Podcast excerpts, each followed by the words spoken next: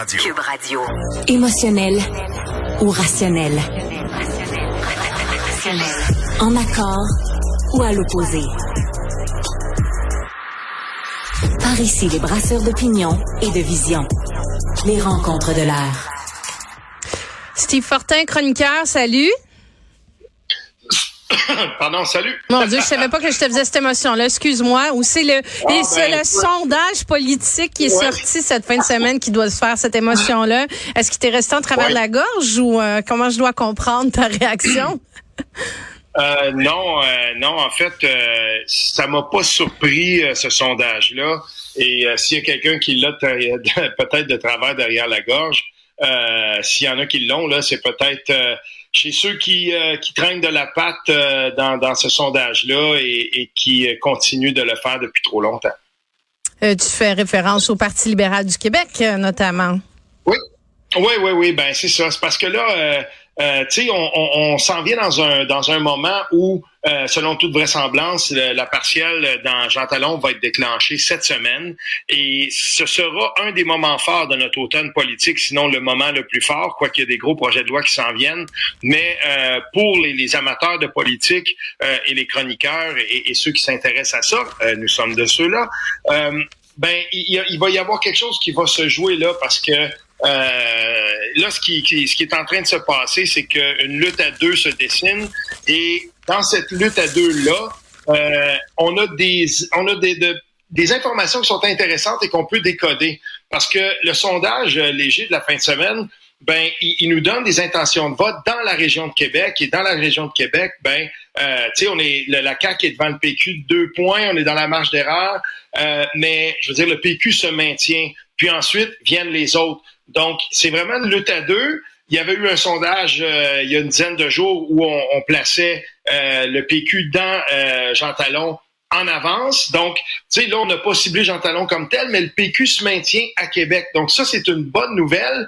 Et euh, si je suis du, du côté du Parti libéral, ben là, je commence à me poser des questions parce que ce qu'on voit, c'est que euh, ben c'est, ça va être difficile. Là. Ça sent, il semble bien que en dépit du fait que Jean Talon ait été pendant longtemps un château fort libéral, ben là, il y a fort à faire pour qu'on soit capable d'être compétitif. Et, là, je parle même pas de le gagner, mais d'être compétitif dans ce comté-là.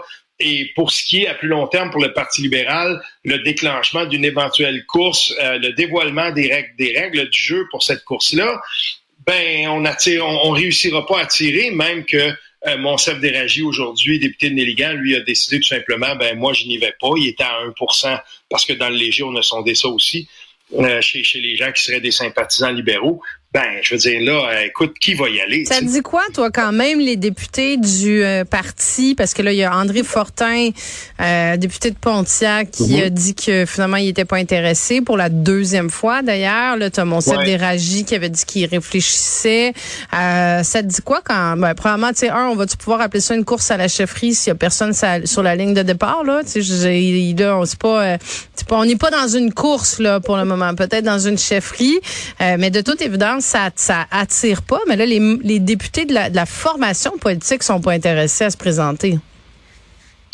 Écoute, tu sais, les, épluchettes de blé puis on dit qu'il y a des gens qui font de la politique euh, active ou, ou qui ont été politiciens, ben on les rencontre là. Ben moi, ça m'est arrivé. Ça m'est arrivé pendant le mois d'août.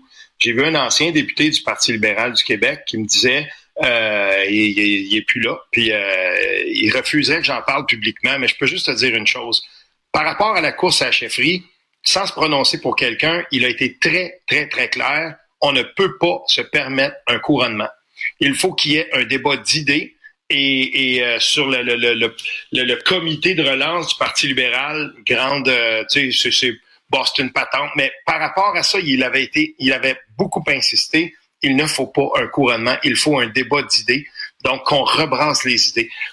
Personnellement, je suis de ceux qui pensent que le Parti libéral, à un moment donné, va devoir même aller euh, plus loin et, et, redéfinir son ADN. Est-ce que ce parti-là veut euh, être le parti de la ville de Montréal, euh, des Québécois d'expression anglophone, être ce parti qui va les représenter, puis les plus ardents fédéralistes qui ont toujours été rouges euh, ben là, ça, ça, ça, pourrait être difficile là, si, euh, si on veut être ce parti-là. Ça nous assurerait quelques des quelques comtés qu'on perdrait jamais.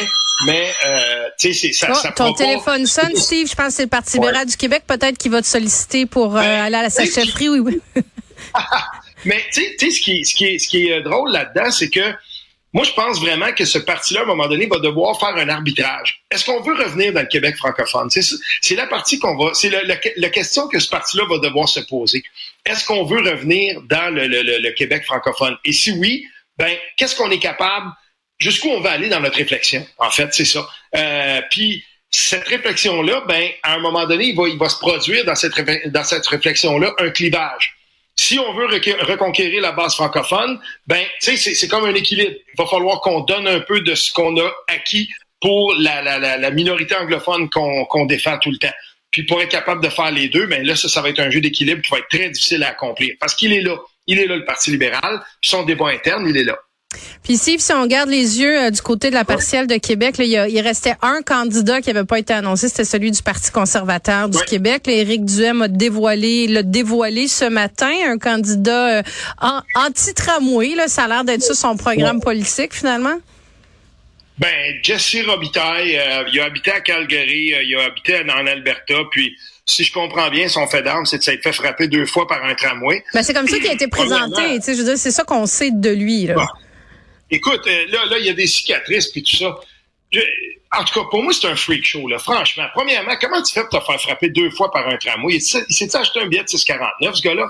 Je veux dire, euh, tu sais, c'est il y a quelque chose là-dedans. Si c'est ça la politique de, de, Duhem, il avait fini cinquième, euh, je veux dire, dans Jean Talon la dernière fois.